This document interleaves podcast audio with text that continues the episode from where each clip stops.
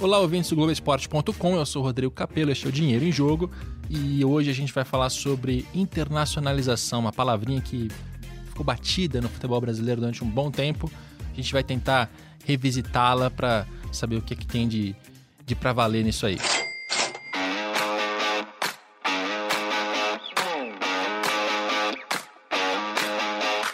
Bom, para conduzir essa conversa, eu tenho duas participações aqui em São Paulo. Uh, vamos começar pelo mais importante. O, o, Evandro, Evandro Figueira, da IMG. Tudo bem, Evandro? Boa tarde, tudo bem? Tudo ótimo.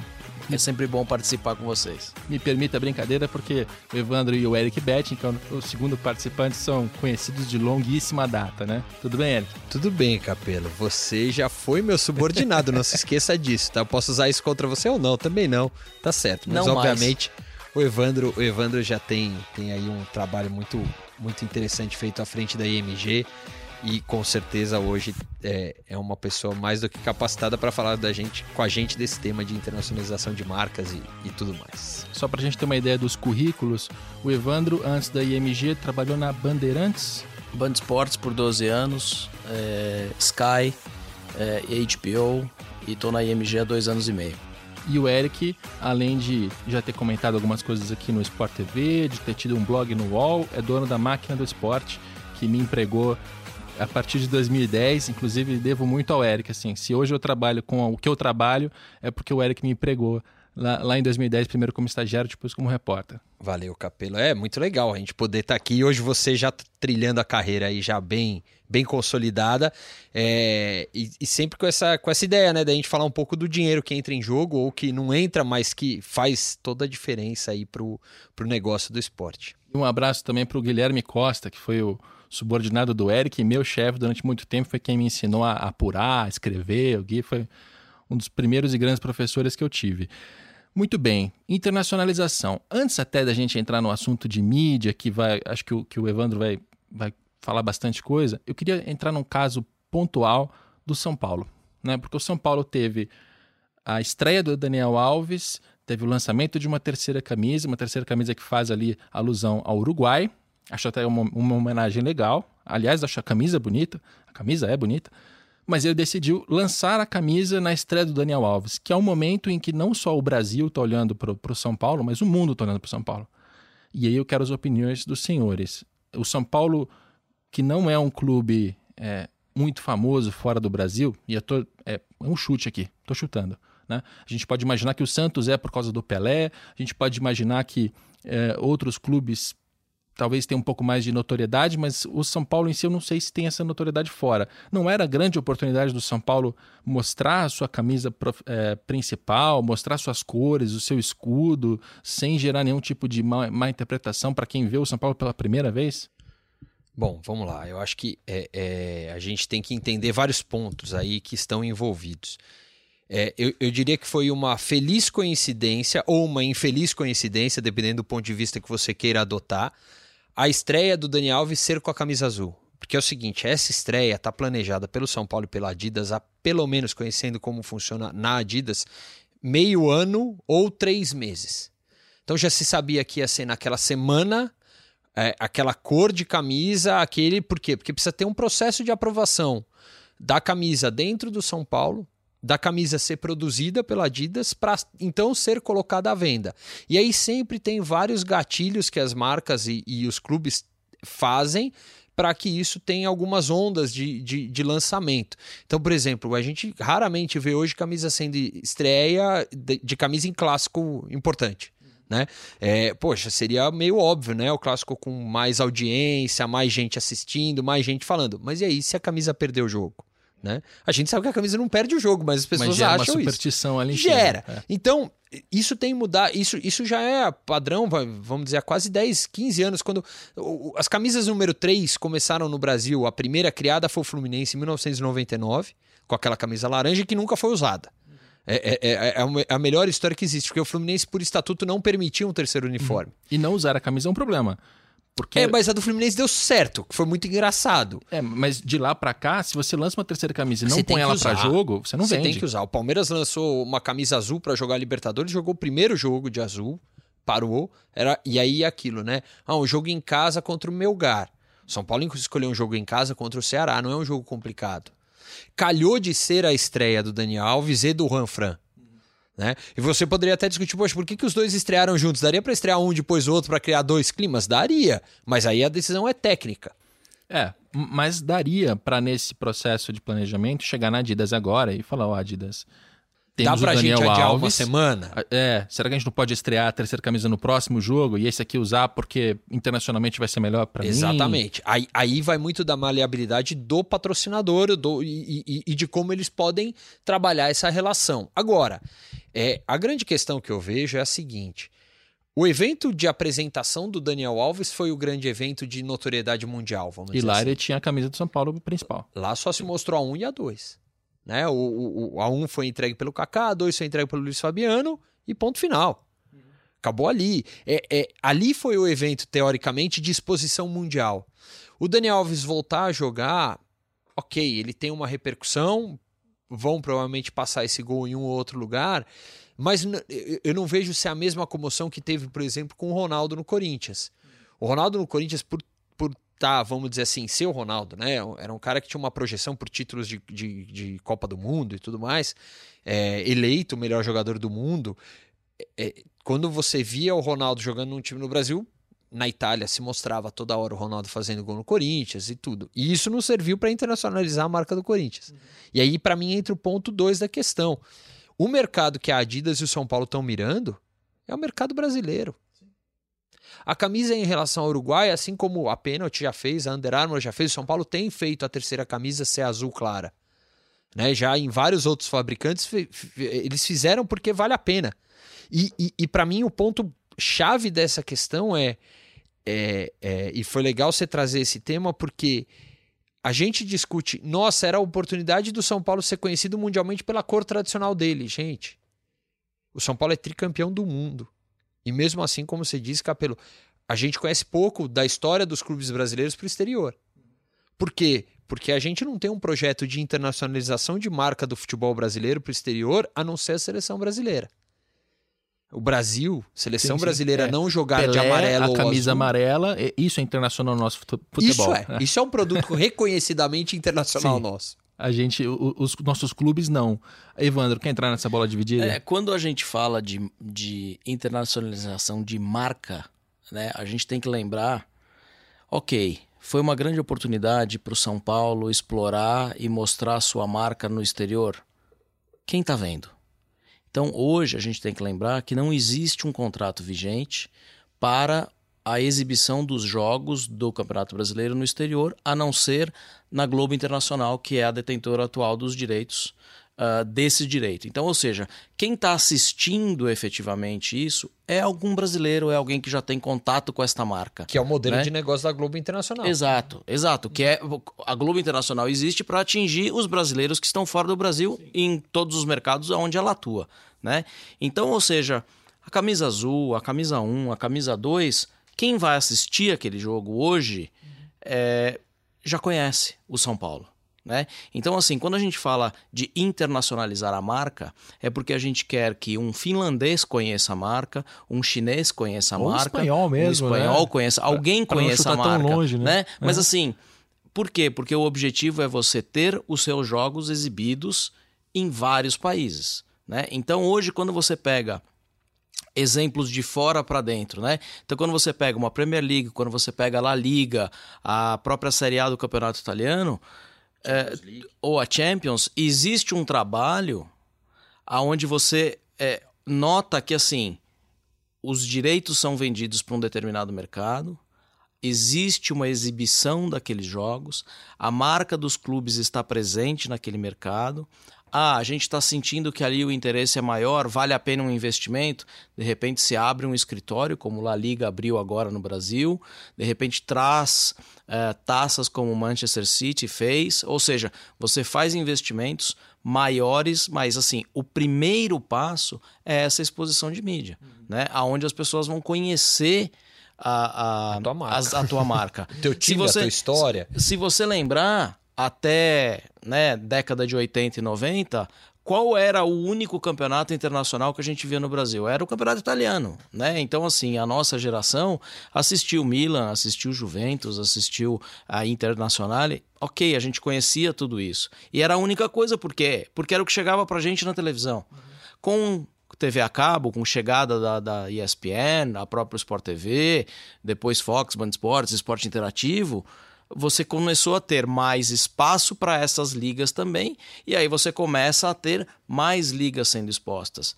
E aí, óbvio que vai uma questão de interesse, ah, isso daqui eu me interesso mais porque é um futebol melhor, ou é um futebol pior, ou é mais, a imagem é mais bonita, ou é mais atraente, ou seja, tudo isso tem que ser trabalhado. Uhum. E a gente tem que lembrar que hoje é, a, a quando você fala de Premier League, quando você fala de La Liga, é sempre um trabalho conjunto, né? Então, assim, é uma liga que está trabalhando em benefício de todos os seus clubes. Então, nós, IMG, trabalhamos com a Premier League desde 98 na produção e distribuição do conteúdo dela. Então, se você assiste hoje um jogo da Premier League na ESPN aqui no Brasil, ou se você assiste na emissora chinesa que transmite, ou na emissora, é, sei lá, na, na, nos Estados Unidos que transmite, a hora que você olhar para a tela, você automaticamente e rapidamente identifica que é um jogo da Premier League. Por quê? Porque existe todo um look and feel específico, existe uh, uh, um, um, ícone que é o, o, leãozinho da Premier League que você enxerga em todos os, todos os gráficos da Premier League, ou seja, é um trabalho feito para que a marca seja reconhecida. E aí, depois que você tem o reconhecimento da marca produto Campeonato Brasileiro, Premier League, aí você começa a trabalhar individualmente cada um dos clubes, seguindo uma estratégia. Né? Então, hoje, os clubes europeus, como um todo, acabam atuando no seu verão em mercados onde eles consideram importantes. Uhum. Né? Então, eles vão buscar ali, ah, eu quero divulgar minha marca neste e mercado. E aí é livre mercado, né, teoricamente. Exato. Aí entre é, eles, é, pega para capar, beleza. Exato. O City, por exemplo, desde que contratou Gabriel Jesus, é, é claro, né? É nítido. Eu, eu vou olhar o mercado brasileiro. Eu vou olhar o Brasil e vou fazer ação aqui no Brasil. Tenho meu Twitter, minhas redes sociais em português. É, eu tenho o site em português. Eles estão vendendo hoje serviço de streaming em português. Pro, pro, pro, é, em português não, serviço não, mas o, já tá lá, tudo em português. Se você quiser assinar lá, pagar um, uma libra por, por mês, você tem conteúdo do City de, gra... de, de, de graça agora, não, né? Dentro... É. Bora, é, vamos lá.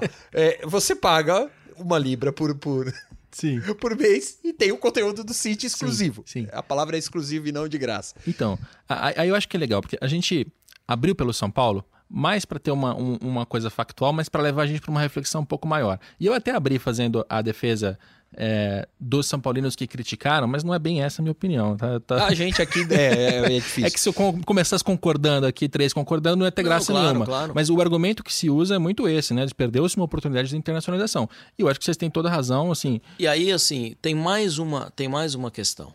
Né? Hoje, é, quando, você, quando você vende os direitos de uma liga que você está vendendo os direitos, que, que você normalmente foca, em que forma você trabalha? Você foca na venda dos direitos ao vivo, às vezes, dependendo da relevância do conteúdo para aquele determinado mercado, você distribui isso em dois ou três pacotes diferentes. Né? Ah, e aí como é que são esses pacotes? Você pode trabalhar por mídia, ah, então, um pacote para TV aberta, um pacote para TV por assinatura, um pacote para digital. Ou não, você pode trabalhar assim, um pacote com X jogos para qualquer mídia, um pacote com outros X jogos, Y jogos para qualquer outra mídia. Né? Então você pode trabalhar isso. E o, o, mas o, o, o primeiro passo poderia ser até o que a gente chama de news access, ou seja, emissoras que não detêm os direitos do ao vivo, ou que não tem até às vezes dinheiro para comprar o ao vivo, mas tem interesse pelo conteúdo e ela acaba comprando o quê?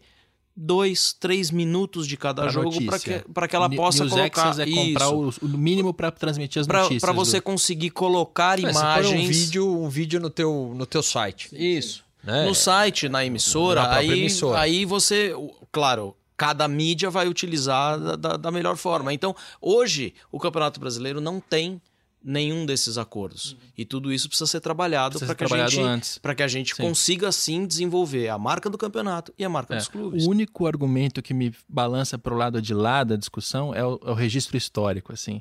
Quando você olhar para trás, dali a 5, 10 anos, isso você sim. vai olhar e, vai, e, você vai ver um São Paulo descaracterizado num momento histórico. E isso me deixa um pouco mais conservador nessa história.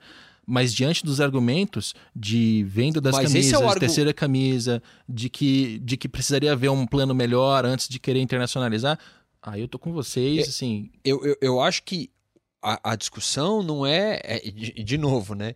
São dois, dois pontos interessantes.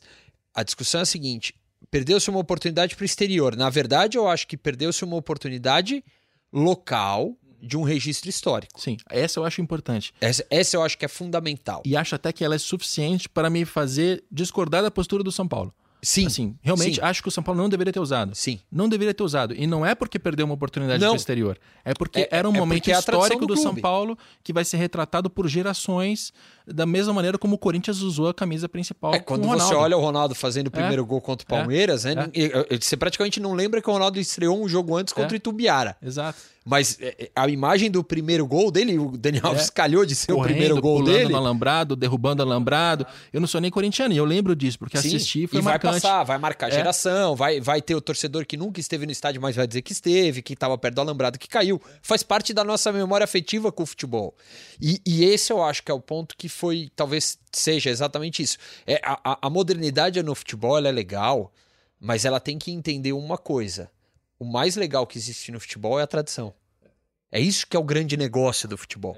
Né? É, é, é a memória, é, é, é, a, é, é o, o, grande negócio que existe, é a afetividade que a gente tem em relação às nossas vivências. Né? E, e aí eu acho que tem um caminho muito importante da gente olhar e, e, e tomar cuidado, que é o seguinte: é, o quanto precisava ser naquele jogo a camisa nova. Né? É, é, o, e aí a gente entra no segundo ponto de discussão que o São Paulo foi muito bem, que é o casamento de comunicação, marketing e futebol, né? Que foi tudo muito bem arrumado. Talvez ali o, o, o futebol pudesse falar mais alto, no é. sentido de poxa, gente, vamos entrar com a camisa principal. A gente usa né? na próxima partida que tiver transmissão, é, não tem problema. É, é, é. E, e, assim, segura uma semana o lançamento, até pelos ativos que eles usaram para fazer o lançamento da camisa, foi numa quinta noite com o Lugano e o Dario Pereira. O Lugano é funcionário do clube, o seu Dario é um ex-jogador que tá, tá, tá é, é, mora no Brasil, enfim, não é difícil trazer o Dario Pereira. Né? Concordo que o evento, por exemplo, de apresentação do, do Alves tinha muitos elementos que precisavam casar ao mesmo tempo. Aí você precisa de uma data específica. Esse ganhou na segunda, na quarta-feira tinha o, tem o jogo, né? Contra, tinha, teve o jogo com o Atlético Paranaense. Teve? Ou tem, ou terá? Eu trato de negócios, cara. Calendário é. É, teoricamente o jogo é quarta-feira. a gente está gravando numa terça-feira. Programa quando for ao ar, enfim, você já sabe o resultado, é de volta para o futuro.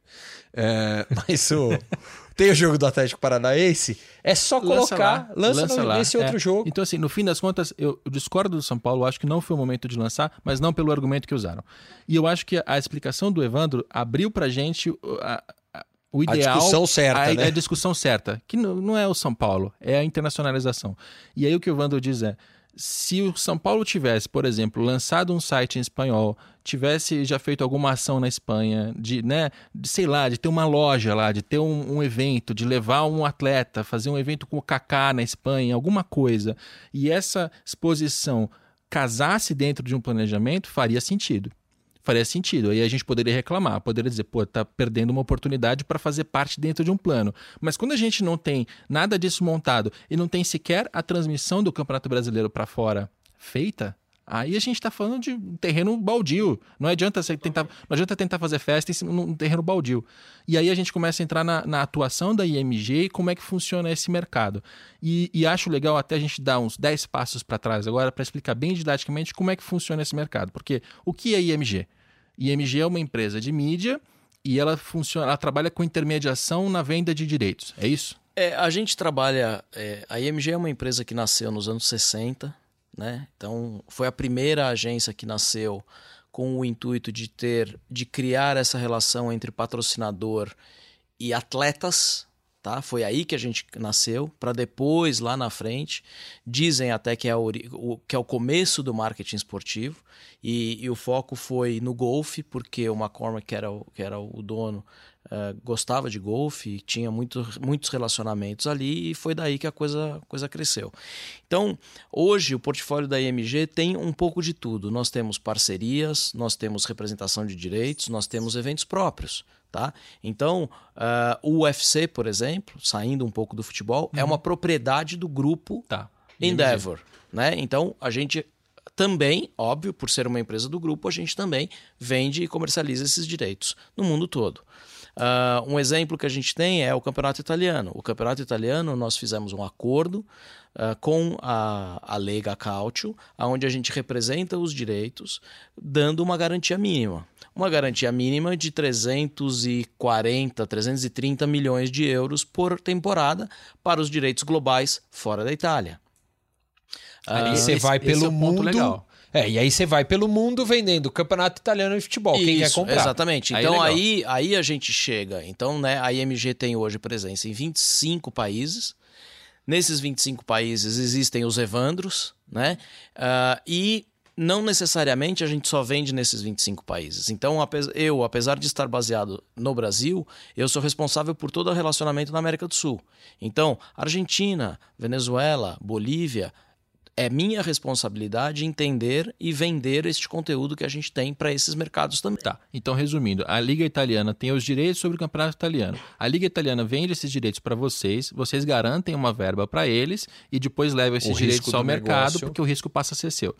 Sim. Do ponto de vista da liga, é legal para eles porque eles vão ter os direitos vendidos internacionalmente. Eles não têm braço para fazer isso internamente, provavelmente, mas eles garantem uma receita que é importante e essa receita vai ser distribuída entre os clubes. Ponto. Para vocês, é, a conta tem que fechar ali, né? Você não pode comprar por 400 milhões? Qual foi o valor? 340. 340, 340. Você não pode comprar por 340 e fazer menos do que isso, senão Sim. você vai sair no prejuízo Exatamente. com esses direitos. Exatamente. Então o teu negócio funciona assim. E aí a gente começa a para que lado vai assim? Em termos de mercados, hoje, qual é o mercado maior para o campeonato italiano? É a China, são os Estados Unidos, é a América do tá. Sul? É um, é um, é, essa pergunta ela sempre aparece nesse tipo de papo, mas a gente nunca consegue definir isso pelo seguinte: é, quando quando nós garantimos o campeonato, os direitos do campeonato italiano, o Cristiano Ronaldo não era jogador da Juventus ainda. Sim. Né? Aí, no dia um monte de gente me ligou. Ah, então agora o valor que você estava pedindo você vai duplicar, vai triplicar? Não, é, é uma questão assim. Depende muito da situação do mercado para a gente entender se aquele mercado está maduro ou quantas não. Quantas empresas tem para comprar o direito tem, ou não. Porque aí a concorrência é maior, sendo a concorrência maior, a chance de sucesso no valor ser mais alto também aumenta. Né? Você tem situações de mercado, de economia, tem eleição no país naquele momento, não tem eleição. O que a eleição pode causar? Né? Ah, vamos ver o que aconteceu na Argentina recentemente. Você tá, você de um dia para o outro teve uma desvalorização de 40% da moeda em relação ao dólar. E toda a comercialização de direito esportivo é feita em dólar. Ou seja, do dia para a noite o cara perdeu 40% do poder de, de compra, compra dele. desses direitos. Né? Então, tudo isso faz parte de uma engenharia e entender este produto é efetivamente ou relativamente importante, que ele se sobrepõe a qualquer outro uh, bid que esteja acontecendo no mercado naquele momento. Uhum. Né? Então, vou citar o exemplo do que aconteceu ano passado. Nós, em parceria com, com a Perform, que agora se transformou em Dazone, nós, nós temos uma parceria com a Comebol, tá? então nós não compramos os direitos. A gente fez uma proposta de uma garantia mínima, aonde a Comebol sabe que ela vai receber aquele mínimo. Se passar, ela ganha. Né? O dinheiro não é então, isso é, é a diferença da, da, forma da IMG trabalhar. A gente não. Adianta raramente, raramente a gente compra e fica com o lucro todo pra gente. Não, não a maioria das coisas a gente faz em parceria. Tá. Mas então, no caso da gente... Itália eu resumi bem, na Itália é Não, assim. é, sim. Na Itália sim. é assim e outros pode ser diferente. Sim, então tá. quando você tem é, esse tipo de, de, de, relação, aí você vai chegar no, no mercado e vai entender, beleza, é o, é, é, o momento certo ou não é o momento certo? A gente precisava entrar com o bid. Uhum. Nós entramos com o bid no Brasil e na América do Sul em paralelo, que são os 10 mercados importantes para a Comebol. O que a UEFA fez? Opa, agora não é hora de eu entrar com o meu bid. Ela segurou o processo dela porque ela entendeu que naquele momento Toda- ela, toda ela talvez é. ela talvez saísse prejudicada Se as emissoras se já vão gastar fizesse. dinheiro Exato. comprando os direitos da Libertadores, Isso. não vai sobrar no Pra orçamento Champions dela para a Liga dos Entendeu? Campeões. Então, deixa eu segurar isso um pouco pra eu entender, porque assim, não vai ter Libertadores pra todo mundo, né? Não vai ter Sul-Americana pra todo mundo. Então, deixa eu esperar, porque assim, quem perdeu tá com aquele dinheiro guardado. De repente o cara vai falar: "Pô, eu perdi lá, eu vou botar tudo aqui".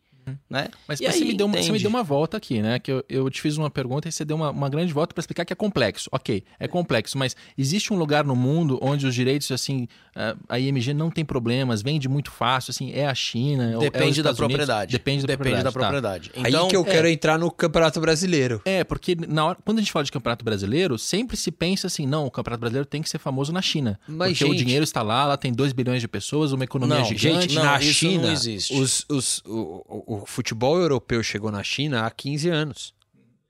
E há cinco eles estão trabalhando com força lá dentro daquele mercado.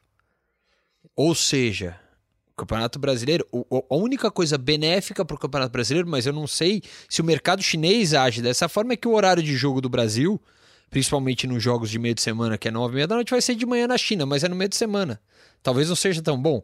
Enfim, Não, ou, é péssimo, né? é, ou Péssimo. então um vamos jogo- criar um jogo, um jogo de às 9 da manhã. que a CBF até falou, vamos criar um jogo no sábado, é, é, 9 horas da noite, que pega 9 horas da manhã na China, ou então o jogo das 9 horas da manhã Pra no Brasil para pegar da 9 horas da noite na China. Será que China o horário nobre é 9 da noite? Então, É- é, tem, uma, é- é tem que muitas é variáveis e aí, complexo. você, e aí depende do produto, né? Então, assim, por exemplo, é, hoje a Itália está interessada nos direitos da Superliga Argentina. Ué, mas por quê? Porque o hoje? De Rossi foi para lá. Porque tem um jogador italiano jogando lá, né? Então, isso tudo ajuda, né? Talvez hoje, com o Juan Fran chegando, O alguém espanhol na Espanha, né? alguém na Vire, Espanha é. diga, pô, eu gostaria de assistir o Campeonato O Brasileiro, próprio seria Daniel legal. Alves, que é conhecido por É. lá. O Daniel Alves que é mais lá, espanhol na que brasileiro, França. pelo menos Sim, sim. jogando Né? localmente. Então, assim, todas essas variáveis, elas te ajudam, óbvio, para despertar o interesse. Né? A gente teve o Zizal no Corinthians, sei lá, 5, 10 Sete anos, anos atrás, atrás. né? Talvez tivesse sido uma oportunidade de tentar explorar os direitos do campeonato na China com aquilo ali. Talvez sim.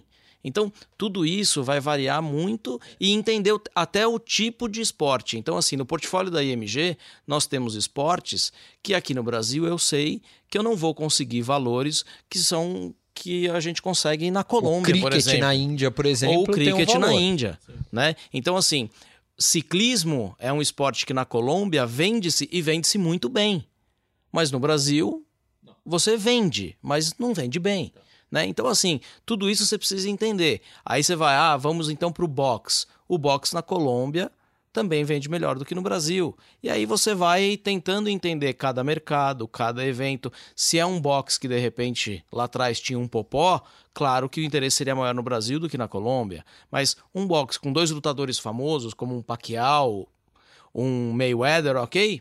Beleza, vai vender melhor em mercados onde tem o esporte como um todo bem reconhecido e bem popular. O beisebol, em países na América Latina, vence- vende-se e no Brasil não vende. Ponto. Agora, aí tem um ponto que é, é importante, que talvez diga um pouco da nossa essência. A Premier League ganha muito dinheiro com direitos internacionais. Um absurdo, assim. Se você pegar o valor total que eles arrecadam, deve ser metade internacional. Da última vez que eu olhei era mais ou menos metade. É mais ou menos isso. 40%, 45%. É, e aí a gente olha para isso como uma referência para dizer, olha, o futebol brasileiro poderia fazer a mesma coisa. Minha pergunta é, daria para fazer a mesma coisa? Porque a gente não tem os clubes ingleses, a gente não tem os atletas empregados por esses clubes, a gente, a gente não tem essa notoriedade, não tem histórico. Não tem estádios. É, Não, eu- eu- agora, a partir lá. de 2014, até os nossos estádios melhoraram. Então, mas, mas tem uma a, série gente de tem matéria-prima para virar e dizer, a gente pode ser a passos- Premier League? Quantos passos você voltou para tentar explicar um pouquinho da história da MG? Uns 10. A gente tem que voltar uns 30 anos, pelo menos, para fazer com que a gente tenha o que a, o que, o que a Inglaterra fez. Né? A gente está hoje no- na situação brasileira, a gente já caiu o estádio, a gente já teve superlotação, a gente tem briga de torcida, a gente tem todos os ingredientes que a Inglaterra tinha há 30 Nos anos. 80, é. 30 anos. E aí a Inglaterra precisou ser banida do futebol europeu. Os clubes ficaram cinco anos fora do futebol europeu, aí teve outra tragédia.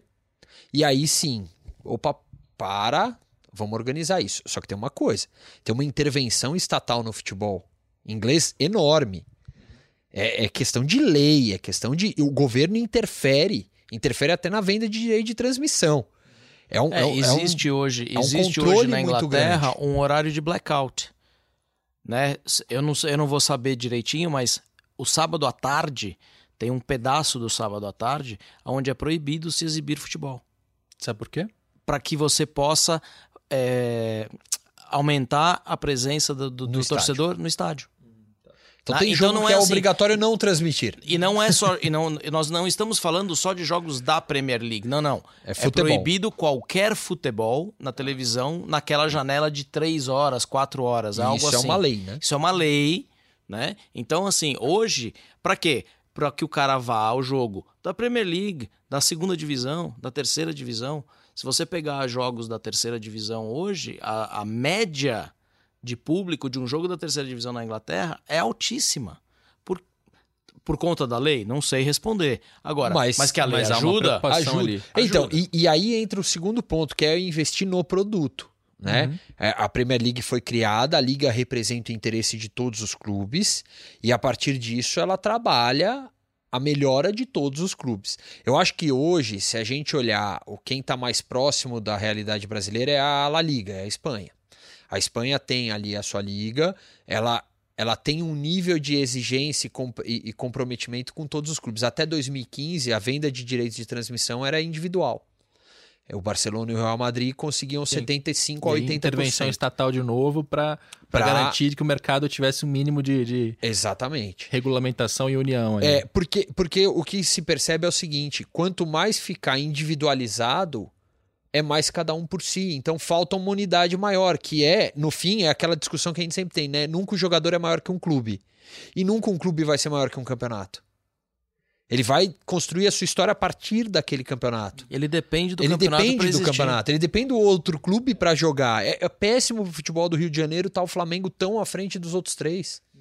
Né? É, olha quanto o futebol em São Paulo tá fervilhando agora que o São Paulo trouxe o Daniel Alves, que os quatro estão em nível de competitividade alto. E é muito legal isso. isso. Isso melhora o ambiente como um todo. E foi o que a Inglaterra fez. Ela melhorou o ambiente como um todo do futebol. É o que a Espanha vem fazendo com uma dificuldade tremenda, porque o Real Madrid e o, e o, Eles abriram uma Barcelona discrepância muito eles grande. são os clubes né? mais ricos do mundo. Uhum. São os que geram mais dinheiro no mundo, não é só aqui. Né? Não é só dentro do, do, do, do, do, terreno Espanha. É na Europa, é no mundo E não, inteiro. só, e não só nos direitos de transmissão, Em em, tudo. absolutamente tudo. Em É, tudo. então, e Todas as fontes de receita. Até isso o torcedor não deve saber porque não, não foi direcionado para ele, mas recentemente a gente teve um encontro que a La Liga promoveu aqui em São Paulo para chamar os jornalistas dos, dos canais e apresentar os outros clássicos espanhóis. Exatamente. Eles estão eles estão trabalhando tentando, muito é, nisso. Promover os outros clássicos para mostrar que há mais clubes, há mais ainda- rivalidades, há mais histórias, há mais jogadores. A venda de direitos de transmissão, o quanto a La Liga arrecada, e hoje está em 2 bilhões e 100 milhões de euros por ano, 50% é dividido igualmente entre os clubes, 25% é pela performance no campeonato e os outros 25% é conforme é, metas são atingidas de levar público para o estádio, ter audiência na um televisão, pacote de- de, Melhoria, melhoria, Melhoria do, do gramado, estádio, do gramado, da do iluminação. estádio, da iluminação. Porque você está transformando o que, a- o que a La Liga está fazendo hoje, é o que a Inglaterra fez lá atrás. Eu estou transformando o quê? O produto. Por quê? 40, 50, vai, 100 mil pessoas dentro do estádio. Quantos milhões fora?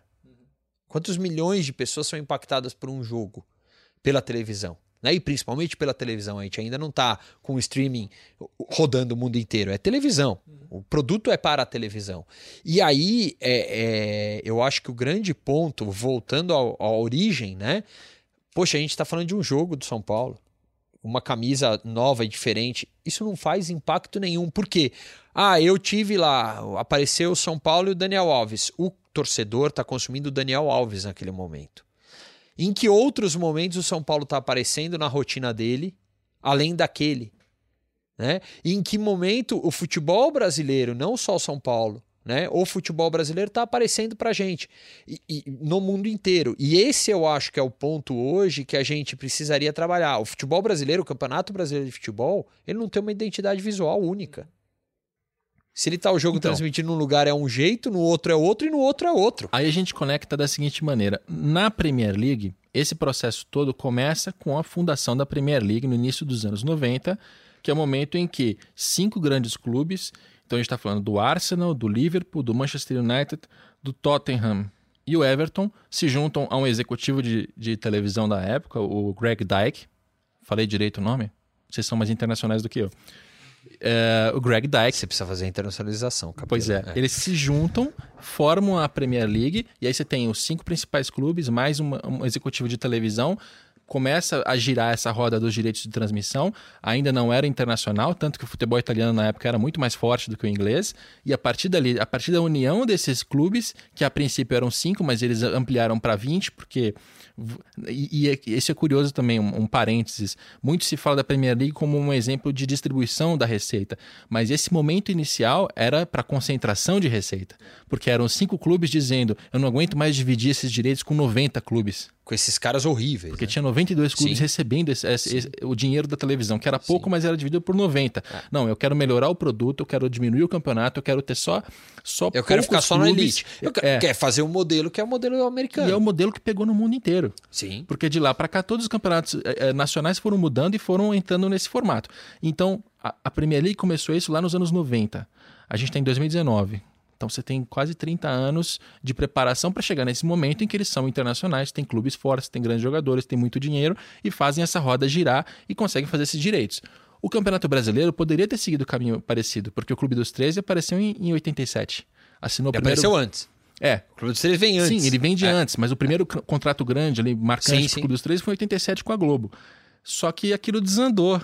A, a união dos nossos clubes aqui nunca foi um ponto forte, né? E toda vez que se falou em liga, teve problemas com a CBF, que, né, que embarreirou de alguma maneira, os próprios clubes não se entendem, e a gente chega no cenário de 2019 em que os nossos direitos internacionais não foram ainda vendidos.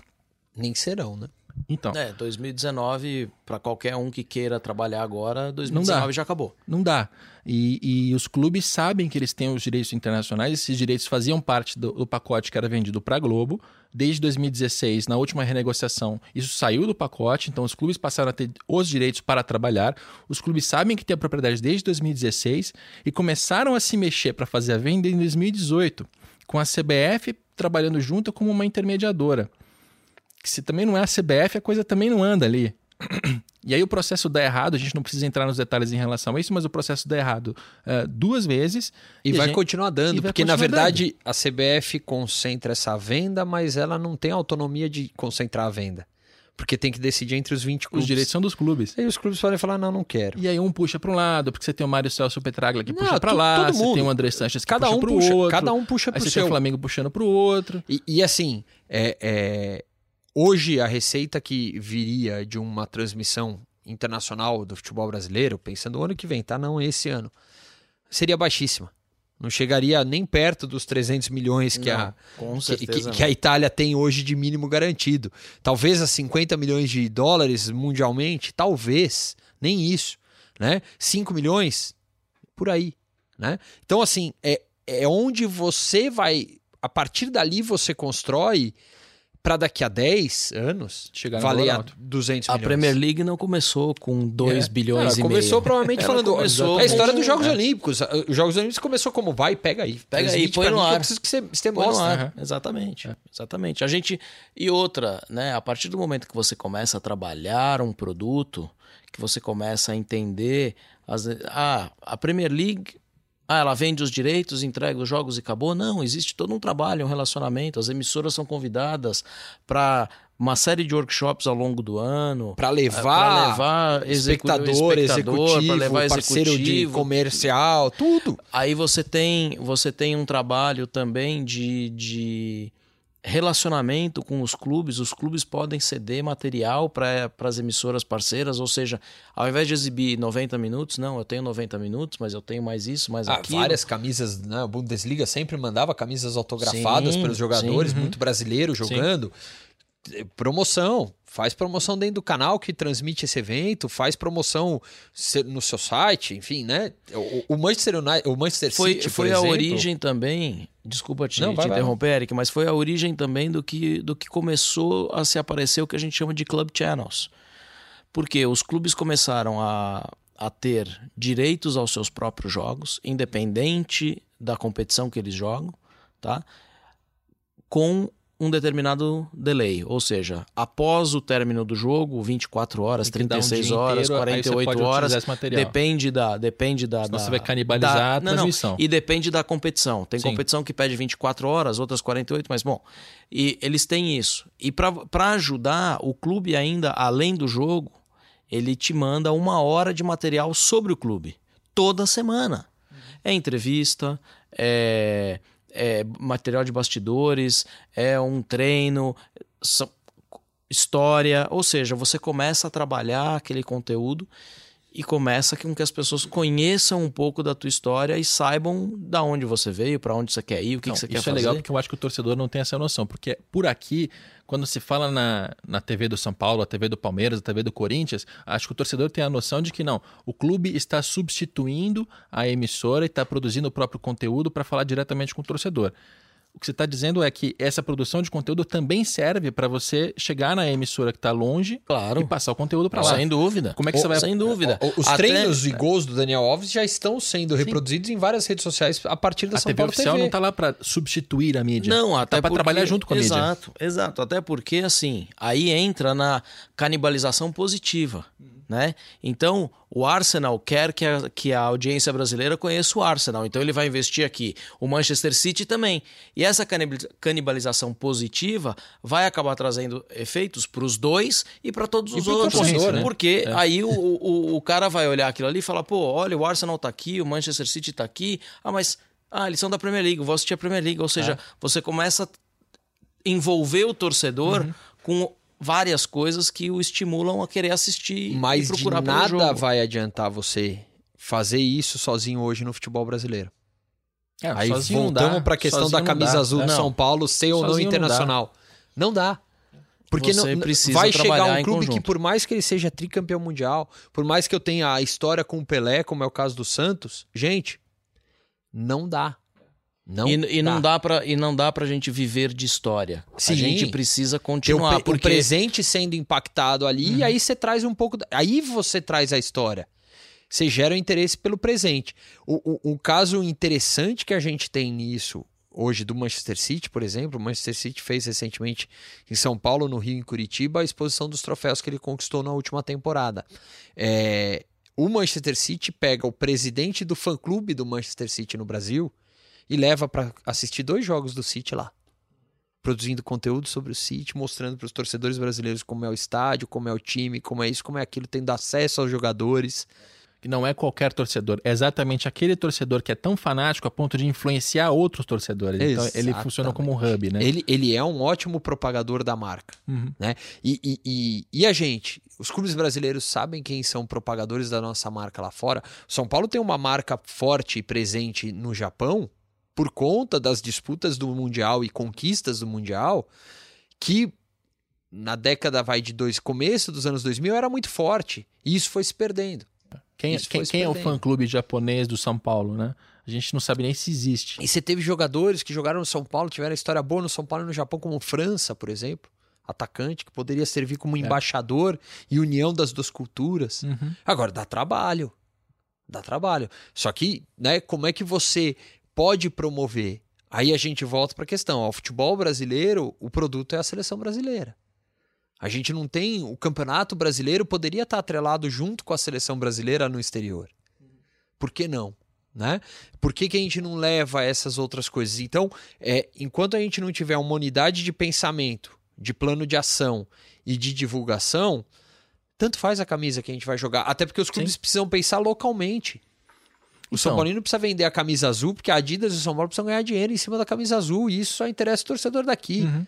Aí, ok, o São Paulo entrou com a camisa azul, todo mundo estava vivendo aquele momento, esgotou a venda quando foi feita na, na, na loja da, da Adidas, uma ação que foi feita na apresentação junto com o Juan Fran, Uhum. para o torcedor comum. A loja, o site está esgotada também, enfim, tá vendendo. É, a Adidas tem pouco a reclamar dessa história, provavelmente, né? De- Vendeu a tá camisa não, pra ter ela, o objetivo dela. Quando né? ela planejou o lançamento da camisa para aquela data Ela não ali. tava pensando em Espanha, né? Não, não tava pensando em existência de Daniel Alves no É, São Paulo. Agora, olhando pra frente, o Evandro acho que pode confirmar se é, é uma impressão correta, mas me parece que o mercado está ficando mais complexo em termos de direitos, de players, novas mídias. Uh, assim, se a gente voltar 10, 15 anos, os direitos eram mais ou menos claros. Assim, você tinha o futebol brasileiro todo na Globo, futebol internacional muito, muito na ESPN. Hoje em dia você já tem da zona, você tem, né, os direitos estão picotados, você tem tem inclusive o campeonato italiano, que aqui no Brasil, ao que me consta, não, não foi vendido para uma emissora, está vendendo como passa, né? Zone, agora tá, da, Zone. Agora da. Zone. Mas inicialmente vocês tentaram fazer um, o, o League, League Pass, Pass é. né? E o League Pass é, é como se o torcedor comprasse ali avulso para assistir só o campeonato italiano. Só o campeonato italiano, exatamente. Do ponto de vista do consumidor, também fica mais difícil, porque você precisa o bolso, agora... O bolso tem que ser grande. Precisa de dinheiro, porque você não vive só de futebol. Então você paga o Netflix, você paga a Amazon Prime, você paga o HBO Go, você paga o Now, você paga é, a League Pass do campeonato italiano, aí você também tem a TV fechada para assistir futebol brasileiro, você também tem o Premier. Cara, ficou mais complicado para o torcedor. E de baixo para cima está mais complicado, de cima para baixo também. Muito mais. Eu lembro que quando eu comecei a negociar direitos em 2002 e em 2003, a cláusula de mídia era, eram duas linhas, porque era TV aberta e TV por assinatura. Uhum. Hoje, a, a, cláusula que trata de mídias e plataformas autorizadas, ela tem três, quatro, cinco páginas num contrato porque você trabalha, ah, isso pode, isso não pode, este pedacinho pode, este pedacinho não pode, ou seja, ficou muito mais complexo de você negociar o conteúdo e entender, ah, vale a pena eu tirar desse contrato o digital para poder vender o digital separado? Ah, não, não vale, porque se eu tirar o digital, o cara vai me pagar 10% a menos e o digital não vai me pagar 10%. Ou seja, tudo isso agora fica mais complexo também do nosso lado, sem dúvida. E aí você precisa de um nível de especialização dos dirigentes, hum. que é ainda mais desafiador hum. do que tinha antes, né? Dei risada agora, desculpa, Capela. É, não, mas... Aqui no Brasil, sem dúvida. É, quando você, dirigente, quando você bastava tra... sentar para negociar quando você trata, Quando você trata isso hoje em dia, é, é difícil você, você colocar e entender, mesmo as pessoas que estão muito envolvidas nesse negócio, porque assim, é, você não consegue entender o que vai acontecer daqui dois anos. Antigamente você fechava um contrato de três anos, sabendo que naqueles três anos. O mercado ia agir daquele jeito. É, né? e pouca coisa ia mudar. Né? Então eram contratos mais simples de se negociar. Hoje você já, tem uma, você né? já tem uma perspectiva muito diferente, aonde o que será que vai acontecer daqui dois anos e o meu contrato de três, que de repente pode ser melhor ou pior. E aí tem aquela coisa: eu devo fechar um contrato de dez anos ou só de três? E aí ficam os dois lados pensando, né? Para mim é melhor o de três, para o outro lado é melhor o de dez, então para onde a gente vai. E isso dificulta ainda mais a negociação. E eu acho que tem um ponto aí, Capelo, que é interessante, que é o seguinte: a gente tem essa questão é, de aumento das mídias em geral, né? São várias oportunidades e plataformas. E tem um segundo ponto importante dessa história, assim, que é, é, é a própria profissionalização das ligas leva a isso também, a essa complexidade. Né? Então, por exemplo, quando você fala assim, ah, o Manchester City criou uma plataforma dele de streaming. A Rakuten, que é patrocinadora do Barcelona e do Golden State Warriors, criou uma plataforma dela de streaming. E com o Andrés Iniesta também, que é o atleta que joga no Vissel Kobe, que é do mesmo dono da empresa. E a empresa está fazendo isso porque ela quer captar o, o fã para trazer próximo e ela entrega de graça esse conteúdo para, na verdade, ele comprar na loja dela. E o a gente está entrando num nível de complexidade e ele, disso. E o quanto ele pode fazer, esses dois exemplos que o Eric citou, a ponto de não canibalizar o direito principal, que é o direito de transmissão. Né? Não prejudicar uma eventual negociação com um canal de televisão tradicional. Que é quem paga a maior parte é da conta. Que é quem continua em qualquer mercado pagando a maior parte da conta. A, a gente tá vendo entrar os novos players aí, Facebook, Amazon tudo mais, pagando bem, porque o bolso deles está bem cheio. E aí, é, quando essas ligas profissionais, né, ou os clubes profissionais olham e falam assim, ótimo, eu vou fechar, a NFL fez isso, ela fechou o primeiro contrato de streaming dela por um ano, exatamente pelo que o Evandro falou. Eu não sei o que vai acontecer ano que vem, vai que surge uma ideia nova. Não, e, e ela tá fechando ela, contratos ela, curtos. né? Ela fez o Twitter Sim. por 10 milhões. No ano seguinte, Vendeu ela por vendeu 50. o mesmo pacote por 50 para a Amazon. Ou Por um seja, ano. Por, por um ano é. também. Por um ano. Por um ano rápido. também. É, porque, porque na Sendo- verdade ela tem a humildade de falar assim: eu não sei o que vai acontecer. E ela não tem a necessidade, aí eu acho que entra o ponto principal quando a gente fala de futebol brasileiro, ela não tem necessidade de entrar mais dinheiro nesse instante. Ela tem a necessidade de fazer o melhor negócio possível. Então ela segura para ganhar mais dinheiro.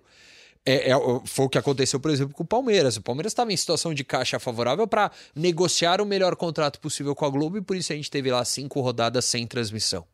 né? Agora, quais outros clubes têm isso? Quem está fortalecido? Quando você está falando de uma liga de futebol, ela tá mais tranquila. Por quê? Porque ela representa o interesse de 20.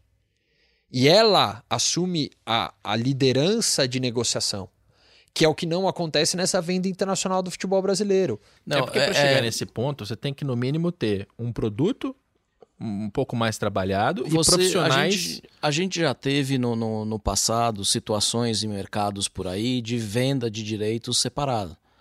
E todas elas terminaram e entenderam que vender separado é pior.